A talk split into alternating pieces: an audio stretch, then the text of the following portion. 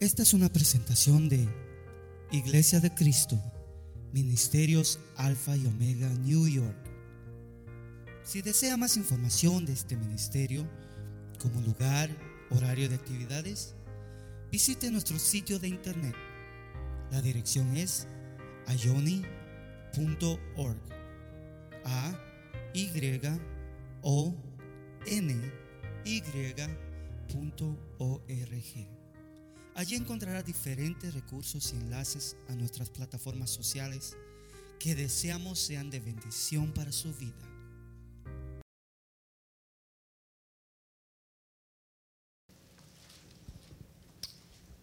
Romanos 1.15, cuando usted lo tenga dice amén. Romanos 1.15.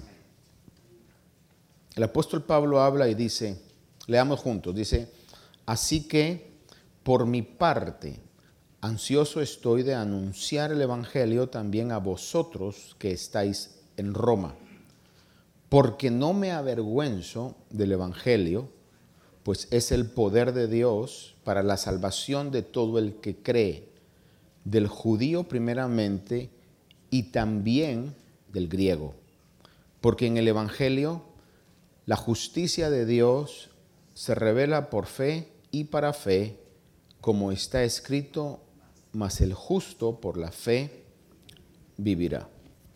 Déjeme leerlo en inglés, y si usted tiene una Biblia en inglés, pues lo va a ver ahí. Dice, So for my part, I am eager to preach the gospel to you also, who are in Rome, for I am not ashamed of the gospel.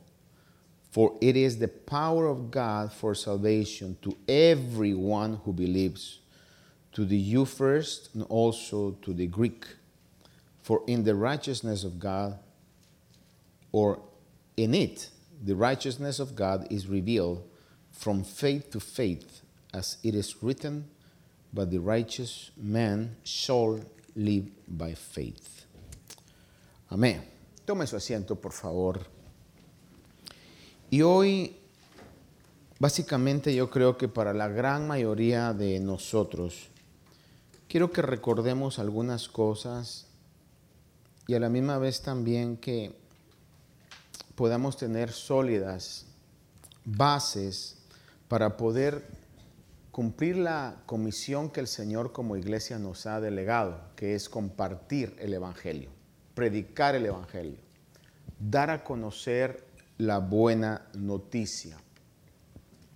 En ocasiones anteriores hemos hablado y le he dicho de que no se puede dar la buena noticia sin dar la mala noticia.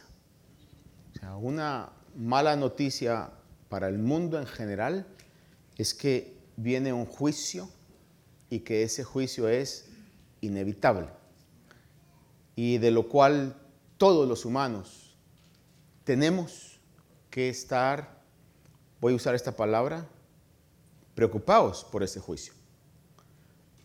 Sé que los cristianos, aquellos que estamos en Cristo, ya hemos recibido el perdón de nuestros pecados y eso ya no nos atormenta. Bíblicamente lo que debe de preocuparnos es si estamos haciendo lo que Dios quiere que hagamos para que cuando lleguemos al tribunal de Cristo no estemos con vergüenza de decir, pude haber hecho esto, pero no lo hice por diferentes razones. Me ganó el pecado, me ganó la pereza, me ganaron los afanes, qué sé yo, y no hice lo que tenía que hacer y mi recompensa pues no la voy a tener completa. ¿Se recuerda usted y complete el verso? Retén lo que tienes para que ninguno, ahí está hablando literalmente de recompensas que van a ser dadas en el tribunal de Cristo. Pero en la mayoría de la cristiandad, no de la cristiandad, de la humanidad, perdón, el juicio es inminente. Y esa es la mala noticia. La buena noticia es el Evangelio. ¿Cuál es el Evangelio? Que hay todavía una vía de escape. De la misma manera como cuando Noé predicó que iba a venir un diluvio, pero había una vía de escape. Y la vía de escape era ese tremendo barco, esa arca que estaba construyendo. ¿Le creyó el mundo? Lamentablemente no.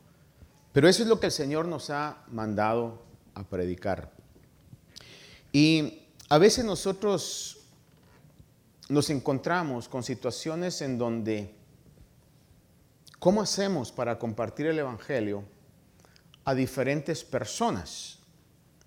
Cuando hablo de diferentes personas, no estoy hablando de que hayan marcianos, venusianos, sino que entre los humanos hay diferentes nacionalidades, diferentes culturas, diferentes lenguajes. Y de una u otra manera Dios a nosotros nos ha plantado en un estado donde hay una multiculturalidad como muy pocos países y muy pocos estados. Aquí usted puede ver de todas las naciones casi del mundo en este lugar. Y a veces nosotros podríamos pensar de que mi responsabilidad es nada más con los latinos o los hispanos. Y eso está erróneo. Es más, a veces somos tan cortos de vista y tan ciegos que decimos, mi responsabilidad es nada más con los de mi país. Porque se asombrará usted, pero yo he conocido iglesias donde hay solo de un país. Y uno se pregunta por qué, ¿verdad? Y eso es algo anómalo a mi punto de vista. Porque realmente el cuerpo de Cristo está en toda cultura, en todo país, toda edad. Entonces, nosotros tenemos que despertar a eso. Si Dios nos ha plantado en un lugar, debemos de estar preparados, educarnos y capacitarnos también para dar el Evangelio a cualquier persona, cualquier cultura, cualquier edad, si Dios nos pone en esa situación.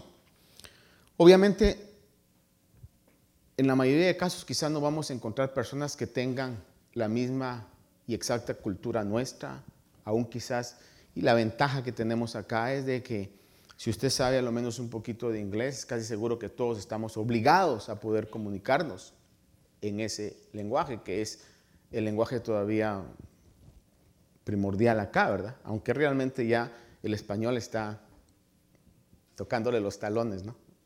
En este caso. Entonces, vea qué gran bendición nosotros tenemos. Usted es bilingüe, habla los dos idiomas que se hablan más en Nueva York. Es más, me voy a atrever a decir algo. Habla los dos idiomas que se hablan mayormente en Estados Unidos. Es más, habla los dos idiomas que se hablan mayormente en el mundo. ¿Se había puesto a pensar en eso? Que usted y yo tenemos una gran ventaja. Porque habla los dos idiomas que se hablan en el estado donde está, en el país donde vive y en el mundo entero. Ahora yo le pregunto, ¿traerá eso un grado de responsabilidad mayor a nosotros? Entonces lo que quiero que despertemos a esa realidad. Y yo sé, hermano, de que estamos con grandes desventajas en muchas cosas. El punto es que si el Evangelio dependiera de lo humanamente capacitados, jamás se hubiera extendido el Evangelio hasta donde se ha extendido. Pero el Evangelio siempre ha dependido del poder de Dios. El Evangelio siempre ha dependido de la capacidad del Espíritu de Dios. Y de nada sirve que yo venga aquí y esté, diga el débil, fuerte soy. Pero cuando salgo afuera y me encaro a una situación de diferencia cultural, hermano, todo cabizbajo, todo humillado, todo cohibido, todo avergonzado, entonces yo le pregunto, ¿es realidad lo que estamos cantando? ¿Es realidad cuando levantamos las manos, eh, diga al débil? ¿O es un autoengaño nada más que nos está entreteniendo en una religiosidad? Por favor, tome unos 30 segundos para meditar en eso y hágase usted esa pregunta. Estamos acá hay un reto monumental. Ah, cuando David se enfrentó a Goliat. Sí, usted y yo tenemos nuestros propios Goliaths. El punto es que la comisión de hablar el Evangelio, ninguno de nosotros nos la podemos quitar de encima. Y usualmente, hermano, yo soy uno de ellos. Nos gusta predicar donde ya está todo preparado. Póngame en, un lugar donde ya esté todo. Ahí sí nos sentimos, pero como pez en el agua. Pero Pero el punto es, estamos haciendo la función que Dios quiere que hagamos como iglesia. De poder darle las buenas nuevas al mundo. Por ejemplo, no sé para cuántos, pero el salir a evangelizar le decía a alguien yo, te vas a dar cuenta que puedes sentir la presencia de Dios, puedes dar un mensaje en la iglesia, puedes tener una experiencia con Dios, pero el poder compartir el Evangelio y atreverse a darle Evangelio a aquellos que lo rechazan, trae un sentido de gozo en el corazón como ninguna otra experiencia lo puede dar. Esa es una gran realidad. Y es parte de lo que Dios quiere que seamos copartícipes de Él. Entonces, hay un gran reto, yo lo sé. Tremendo reto, hermanos. Déjeme decirle algo. Todos nosotros tenemos nuestras limitaciones. Todos nosotros tenemos las imposibilidades que tengamos y las limitaciones que tengamos.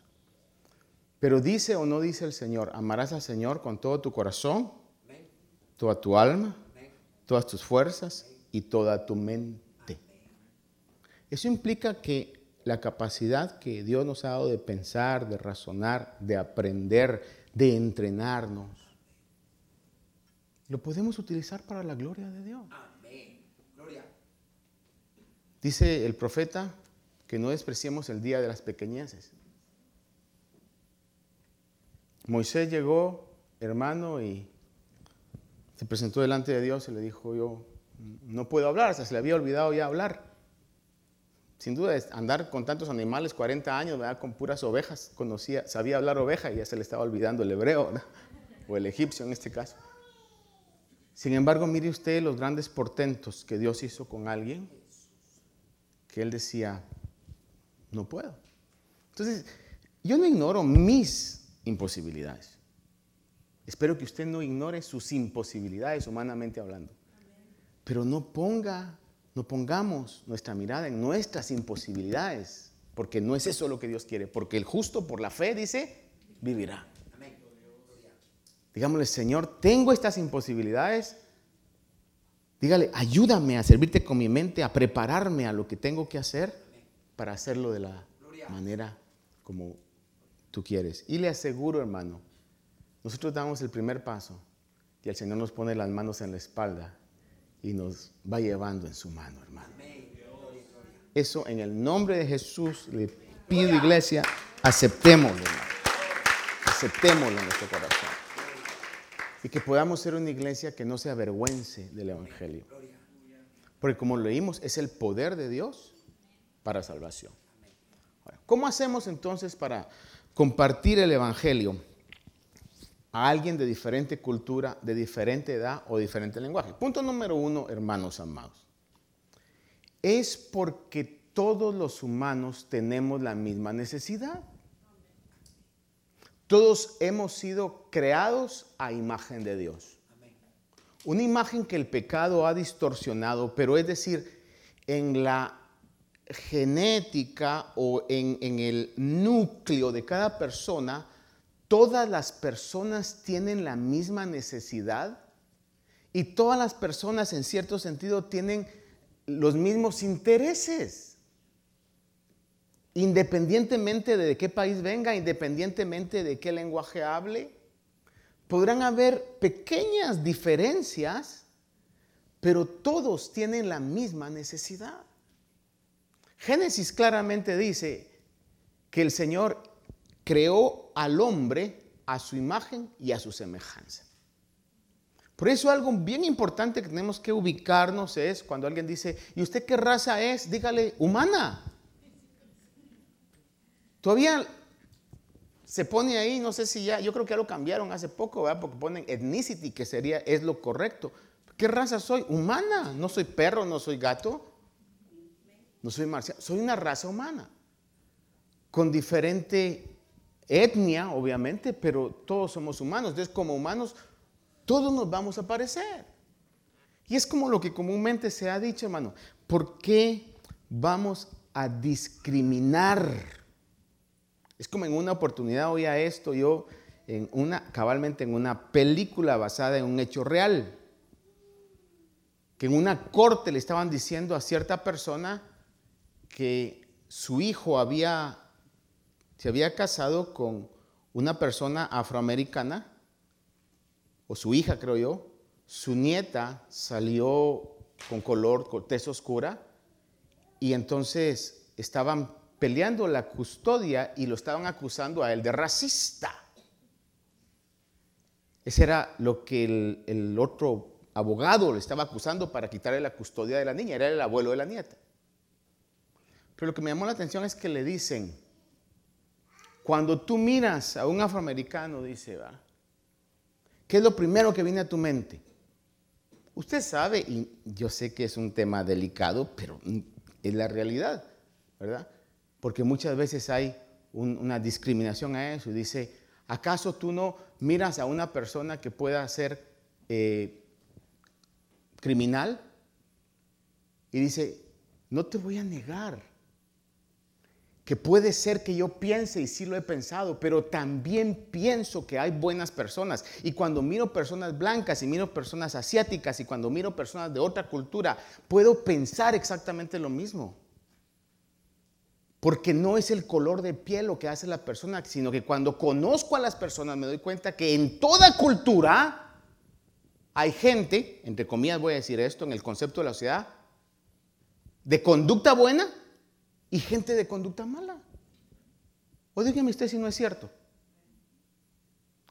Hay mafiosos blancos, morenos, chinos, judíos, porque no crea usted que el pueblo judío, ay, todos son santos. Yo he tratado con unos hermanos que hasta da miedo. Y entonces, si nos ponen, si nos quitan la piel, si nos quitan nada más esto, ¿qué hay detrás? Que no hay una misma sangre. Exactamente lo mismo. Entonces, todos los humanos tenemos la misma necesidad. Y todos los humanos necesitamos salvación. Todos los humanos necesitamos salvación. Necesita salvación el que es atractivo como usted, good looking, pretty.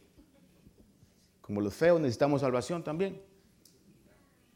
Los que están, han alcanzado una educación alta, como los que no saben leer ni escribir, necesitan salvación. Los que manejan Maseratis, Ferraris, como aquel que anda en el autobús o en pie, necesita salvación. Esa es la realidad a la cual tenemos que saber, hermano.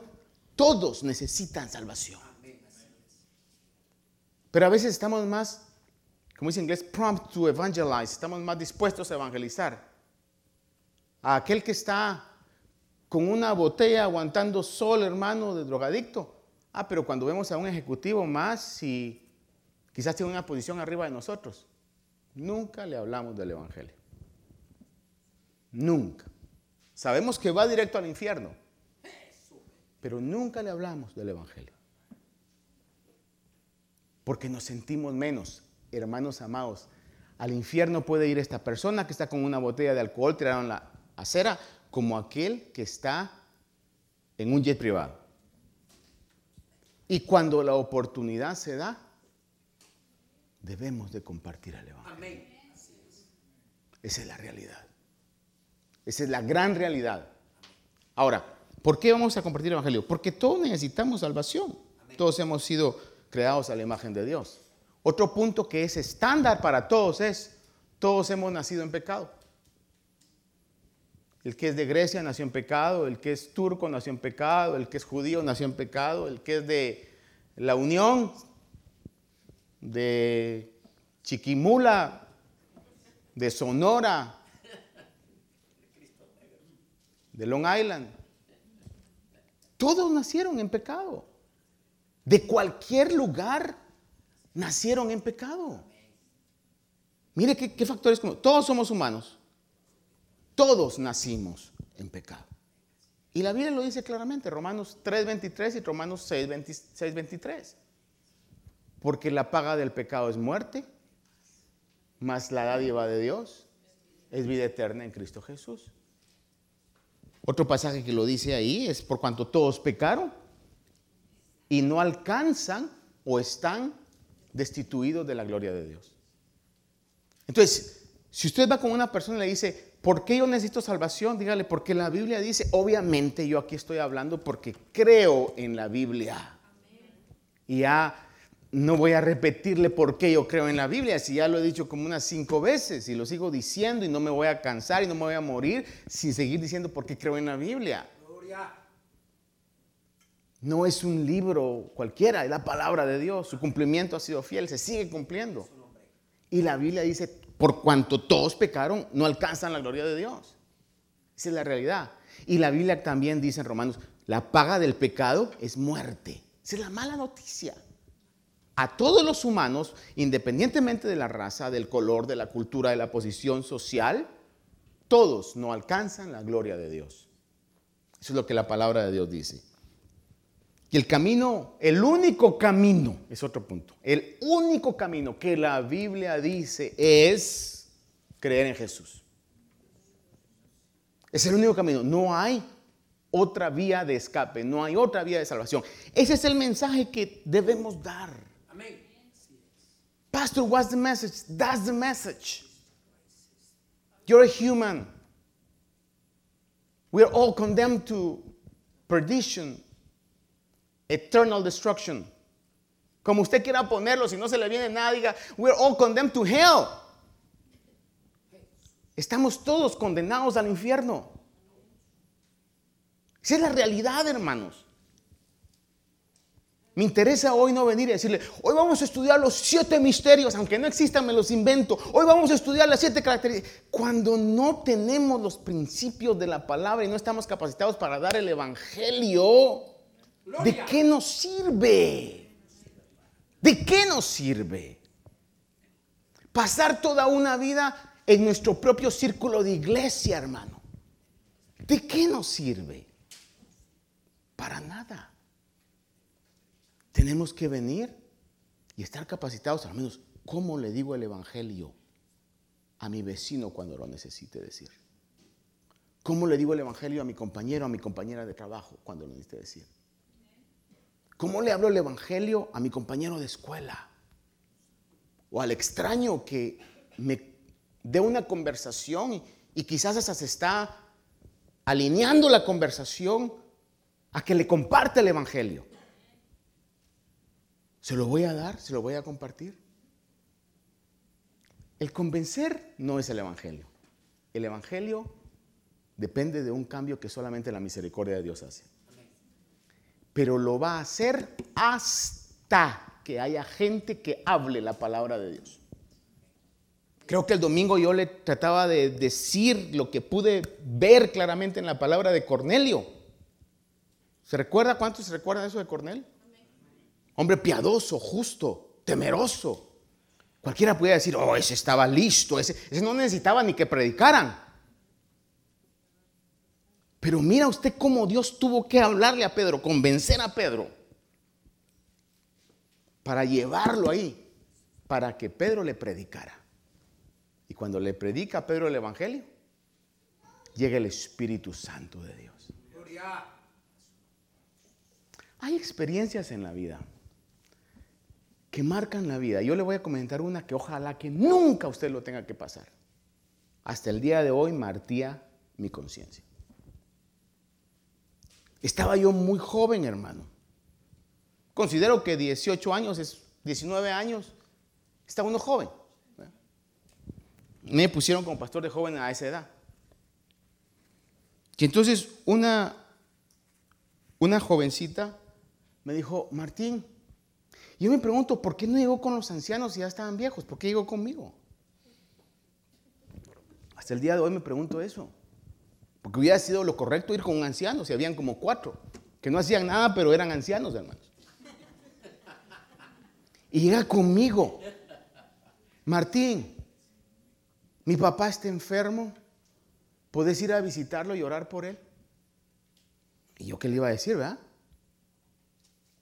Pues sí, le digo, ¿verdad? Yo, yo, voy. Y me recuerdo de que eh, me dijo, no sé cómo qué pasó ahí, pero el punto es que no pude ir creo yo, ese día o no quise ir ese día, porque no pude ir, estaría mintiendo. No quise ir ese día, le dijo que voy a ir otro día. El punto es, ese día el papá murió. Y cuando yo la vi y le fui a dar el pésame, me dijo, si hubieras ido y le hubieras hablado de Cristo. Yo me sentí la criatura más miserable. Y me dijo, no fuiste, no le hablaste de Cristo. Le digo, yo con todo mi corazón le digo, ojalá usted nunca pase una experiencia así. Pero si eso lo va a hacer despertar, ojalá pase una experiencia así. Ojalá le pase una experiencia así. Para que no nos gane la vergüenza de hablar de Cristo. Me recuerdo en una oportunidad recibí una llamada de alguien, no sé ni quién, un familiar o algo que me llamó y me dijo, Martín, hay un familiar que está en tal hospital y eh, eh, me dice, eh, yo te pido por favor si puedes ir a visitarlo y me fui bien lejos, hermano. ¿Qué cree usted que me motivó a eso? Y cuando fui a orar por esa persona, obviamente la intención de la persona es, ve para que el Señor lo sane. Ese depende de Dios. Yo llegué y me recuerdo de que oré por esta persona, lo clásico, ¿verdad? Si me escucha, apriéteme la mano, etcétera, Le hablé el Evangelio. Al final, ah, pues, hice lo que tenía que hacer y me vine, Señor, a mí. Yo le hablé del Señor. Si oyó, no sé, Señor. Es que le dejé una tarjeta. Luego me llama esta persona, si mi memoria no me falla, y me dijo, tuvo un momento de conciencia, me dice y vieron tu tarjeta y él se acordó que había ido alguien a orar por él, ¿verdad? Y que le habían predicado el Evangelio. ¿Qué es lo que nos motiva a eso? Yo creo que necesitamos experiencias de esas para que nos hagan una iglesia que sea compasiva al futuro que le espera Amén. al mundo. Amén. Gloria. Porque si no, de nada nos sirve. Ahora, ¿por qué razón tenemos que predicar el Evangelio? Porque no hay otra solución para el mundo. Hubieran otras soluciones. Hablemos de la educación, de la importancia de la educación. Hubieran otras soluciones. Hagamos campañas políticas. Hubieran otras soluciones. Entonces, hagamos cualquier otro tipo de obra. Hermano, pero la única solución que hay para el mundo es que el mundo crea en Cristo. Es la única solución que hay. De acuerdo a la palabra de Dios, es la única solución que hay. No hay otro camino. Si usted cree que hay otro camino, entonces, pues estamos en desacuerdo. No caminemos juntos. ¿Cree que hay otro camino? Perfecto, esta no es la iglesia para usted. Pero la Biblia claramente dice que solo hay un camino. Amén. Gloria a Dios. Y el camino es creer en Jesús. Creer que Él es el único que nos puede limpiar de nuestros pecados. Dice la palabra de Dios, solo le recuerdo lo que usted ya sabe, Juan 14, 6. Jesús le dijo, yo soy el camino y la verdad y la vida, y nadie viene al Padre si no es por mí. Nadie, no one, nobody. Nadie viene al Padre si no es por mí. Cuando usted habla entonces del Evangelio y le dicen, bueno, si la Biblia dice eso, que todos son pecadores, entonces ¿qué puedo hacer? La Biblia dice que debes de creer en Jesús porque no hay otro medio de salvación. Otro pasaje en Hechos 4:12 dice que en ningún otro hay salvación, porque no hay otro nombre bajo el cielo dado a los hombres en el cual podamos ser salvos. Gloria. Suficientemente claro y específico en la Biblia que no. En ningún otro hay salvación. Por eso cuando nosotros compartimos el Evangelio no es tanto de que lo invito a la iglesia. Eso es bueno después de que usted le haya dado el Evangelio. Pero no es nada más de que vaya a la iglesia. O sea, lo importante es dar el Evangelio y prepararnos para dar el Evangelio. Me decían, hermanos, y en el favor de Dios necesitamos hacerlo. definitivamente poner los viernes para poder tener más interacción a dudas que hay. Pastor, ¿cómo le hago? Hermanos, ¿cómo le hago? ¿Cómo hacemos para evangelizar? ¿Qué poder hacer para evangelizar? Un entrenamiento para poder compartir el Evangelio. Tanto en español como en inglés. aunque usted diga como yo, tartamudeando, hermano. Porque si me permite, hermano, mire, usted me ha visto y quizás hasta ridículo me he visto a veces, pero yo me he atrevido a predicar en inglés. No crea que mi inglés es, masticado, pero si o lo uso y lo pongo en las manos de Dios y dejo que Él haga la obra, o estoy poniendo excusas todo el tiempo. Ah, no, es que yo no tengo un título aquí de, lingüística. Usó a Pedro, usó a pescadores. ¿Cómo cree usted que era el lenguaje de ellos? ¿Era universitario? ¿Era de Harvard? Simplemente creyeron. ¿Y por qué me he atrevido? Porque he visto a, unos que predican inglés y digo yo, no hombre, yo estoy mejor que estos. Y estos se atreven a hacerlo. ¡Qué vergüenza para mí! Qué vergüenza para nosotros. Espero que no todos estén sintiendo mal, pero espero que todos nos estemos sintiendo mal esta noche. Créame con todo mi corazón, espero que todos nos sintamos que le debemos al Señor ese esfuerzo, esa fe activa. Y que no estemos toda la vida, hija al débil, fuerte soy. Pero ¿de qué sirve si cuando la situación se da, agachamos la cabeza? Mire, grandes victorias se van a conseguir cuando nos aferramos a confiar en Dios. Y damos testimonio en medio de situaciones adversas también. Que mi esposa hemos pasado una situación muy grave, específicamente ella, y en la conversación nos hemos aferrado a que confiar en Dios, confiar en Dios, confiar en Dios. Gloria. Y en medio de opiniones profesionales, ella ha dicho, pero yo soy cristiana. I believe in Jesus. I trust in God. Yeah, that's good, but you have to do, yeah, but I'm trusting God. My faith is in God. I'm Christian. Y le voy a decir algo, la palabra se debe de cumplir. Los que esperan en el Señor nunca serán avergonzados. Esa es la realidad a la cual tenemos que aferrarnos. Espero en ti, Señor, voy a poner en práctica tu palabra. No hay otro camino de salvación. La palabra de Dios dice en Lucas 24, 47, en la gran comisión, dice, mandó a que en su nombre se predicara el arrepentimiento para el perdón de los pecados a todas las naciones comenzando desde Jerusalén.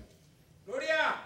Entonces, la comisión de predicar el Evangelio es para...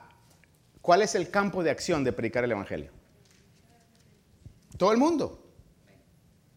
A ver, déjeme ser práctico aquí. ¿Cuántos de aquí? A ver, quiero ver manos altas, por favor, y delante de Dios, esté en la casa de Dios.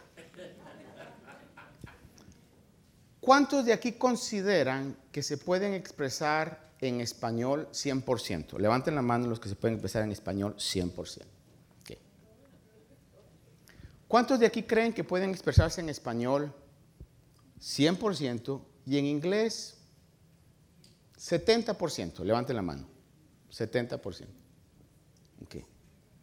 ¿Cuántos de aquí creen que en inglés pueden expresarse un 50%? Jeffrey, 50% en inglés. Come on, Jeffrey. You're one of the hundred. Y que de hecho le voy a decir, yo creo que en algún momento le he felicitado a Marilu por el buen trabajo que ha hecho. Pero ¿ha oído usted hablar español a Jeffrey? Yo creo que habla un 95% muy buen español. Bien, inglés no lo puedo juzgar porque yo no hablo el inglés que él habla. Por mi punto de vista, habla un 100% de inglés. Pero ¿con qué quiero llevar a esto? Hey, listen. Los que tienen más porcentaje, inflamos el pecho. Yo les sirvo de traductor. Escuche, tenemos más responsabilidad. Ahora, esto no, no es para que usted diga, ay, entonces mejor no aprendo. Porque así somos de bandidos, hermanos. Entonces, ¿para qué aprendo más si me van a dar más responsabilidad? No, hermano, véalo desde ese punto de vista. Más galardones, más recompensas. Digo, si estamos dispuestos, recuerden el versículo que Pablo habla en Tesalonicenses, a vosotros se os ha concedido por amor a Cristo, no solamente creer en Él, sino sufrir por Él. Si alguna vez a usted lo desprecian por el nombre de Cristo, ah, hermano, esas son recompensas únicas en el cielo. Únicas en el cielo. A mí nunca me han escupido, nunca me han golpeado, Espero nunca me pase. No crea que estoy diciendo, ay, que me escupan, que me escupan. No, hermano. Pero imagínese que a usted, alguien que es quizás enemigo, porque hay enemigos del Evangelio. Literalmente, hijos del diablo, hermano. Yo no les voy a decir hijos del diablo, pero que son enemigos del Evangelio, que les ofende y que usted nada más está dando un mensaje, ya sea por tratado, hablando, con rótulo, como sea, y hermano, y que lo maltraten. Bienaventurado usted en ese momento. Gloria. Es para que surja en nosotros, ah, qué lindo copartícipe de los sufrimientos de Cristo. Copartícipe de los sufrimientos de Cristo. Es lo que la palabra de Dios dice. Ahora, ¿cuál es nuestro llamado? Predicar a todas las naciones. Entonces, si tenemos la oportunidad, en lo que quepa, hermano, capacitémonos. Y usted dice, ¿cómo comienzo? Pues ya que a usted le gustan mucho las redes sociales, porque aunque me diga que no, yo sé que sí. Cuando me entra el espíritu detectivesco me doy cuenta de que se la pasa en las redes sociales. Entonces, utilice las redes sociales para enviar ahí en español y luego váyase a Google en el traductor y diga, a ver, ¿va a aprender más? ¿Va a compartir? Memorícese cómo se dice, Jesús te ama, ¿verdad? O el juicio está pronto. Y póngalo. Póngalo ahí. Quizás en algunos el círculo ser, oh, eres cristiano.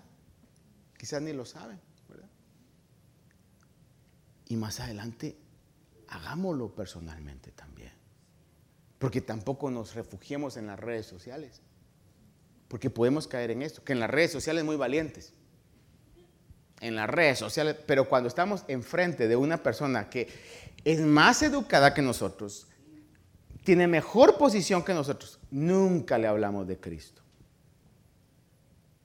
Pero aquí, la hija del rey, la princesa, el príncipe, pero cuando está afuera, se siente plebeyo, se siente sin valor.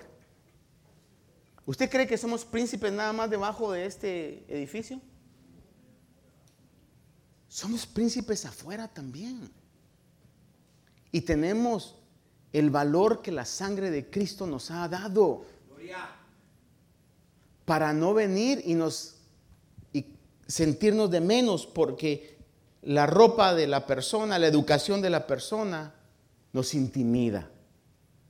Obviamente, y tengo, que llegar a esto, no lo vamos a decir ni señalando, ni condenando, ni mandando a la gente a condenación. Eso es incorrecto, hermanos. Hagamos nuestra parte de limpiar la imagen del Evangelio, que podamos tener obras consecuentes con nuestras palabras. Pero ¿quién va a poder creer en nosotros si lo único que estamos es como que estuviéramos enojados con el mundo? Mandando a todos al infierno.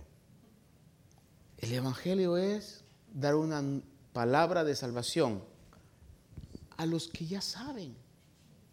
Porque ya les hemos dicho, hay una condenación que viene. Pero lo que yo le hablo no es de la condenación, yo le hablo de que hoy hay un camino de salvación. Y si algo yo le pido al Señor, que comience conmigo y que también con todos y cada uno de nosotros, es que haya una genuina compasión por el perdido. Que abra nuestros ojos primeramente a nosotros para ver la seriedad de lo que está delante del mundo y que nosotros podamos tener esa genuina compasión.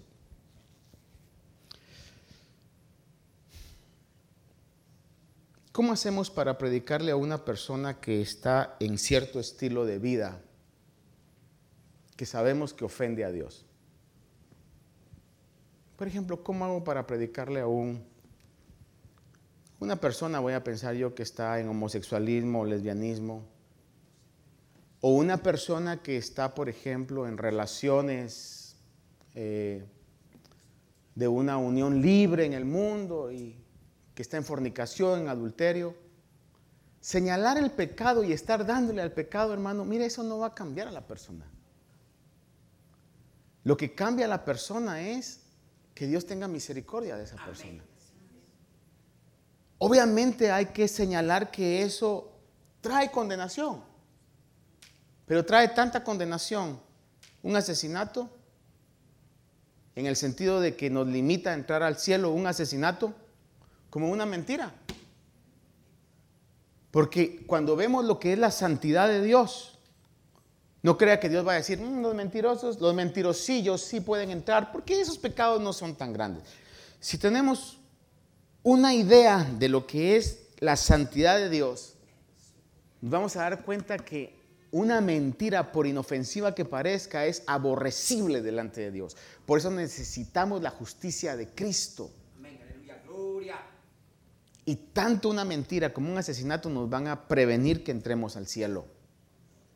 Entonces, lo que yo tengo que hacer es no tanto tratar de señalar y usted deje de hacer eso y deje de hacer eso. Mire, mejor dígale, hay esperanza para su situación. Hay una vía de escape. La vía de escape es Jesús.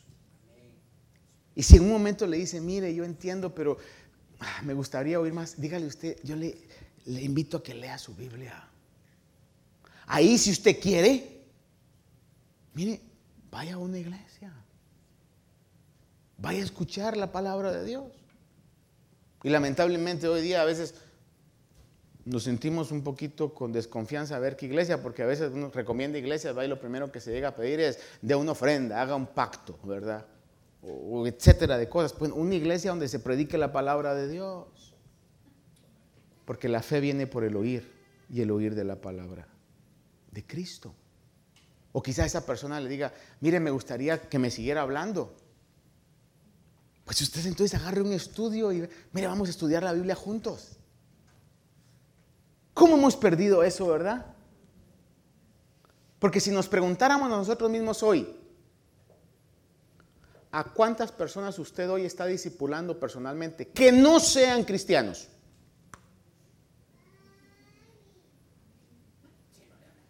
que no sean cristianos. Que usted se haya atrevido y le haya dicho al Señor, ponme una persona, Señor, con el que yo pueda estudiar la Biblia, que no sea creyente. Todos levantamos la mano, ¿verdad? ¿Sabe que yo me recuerdo?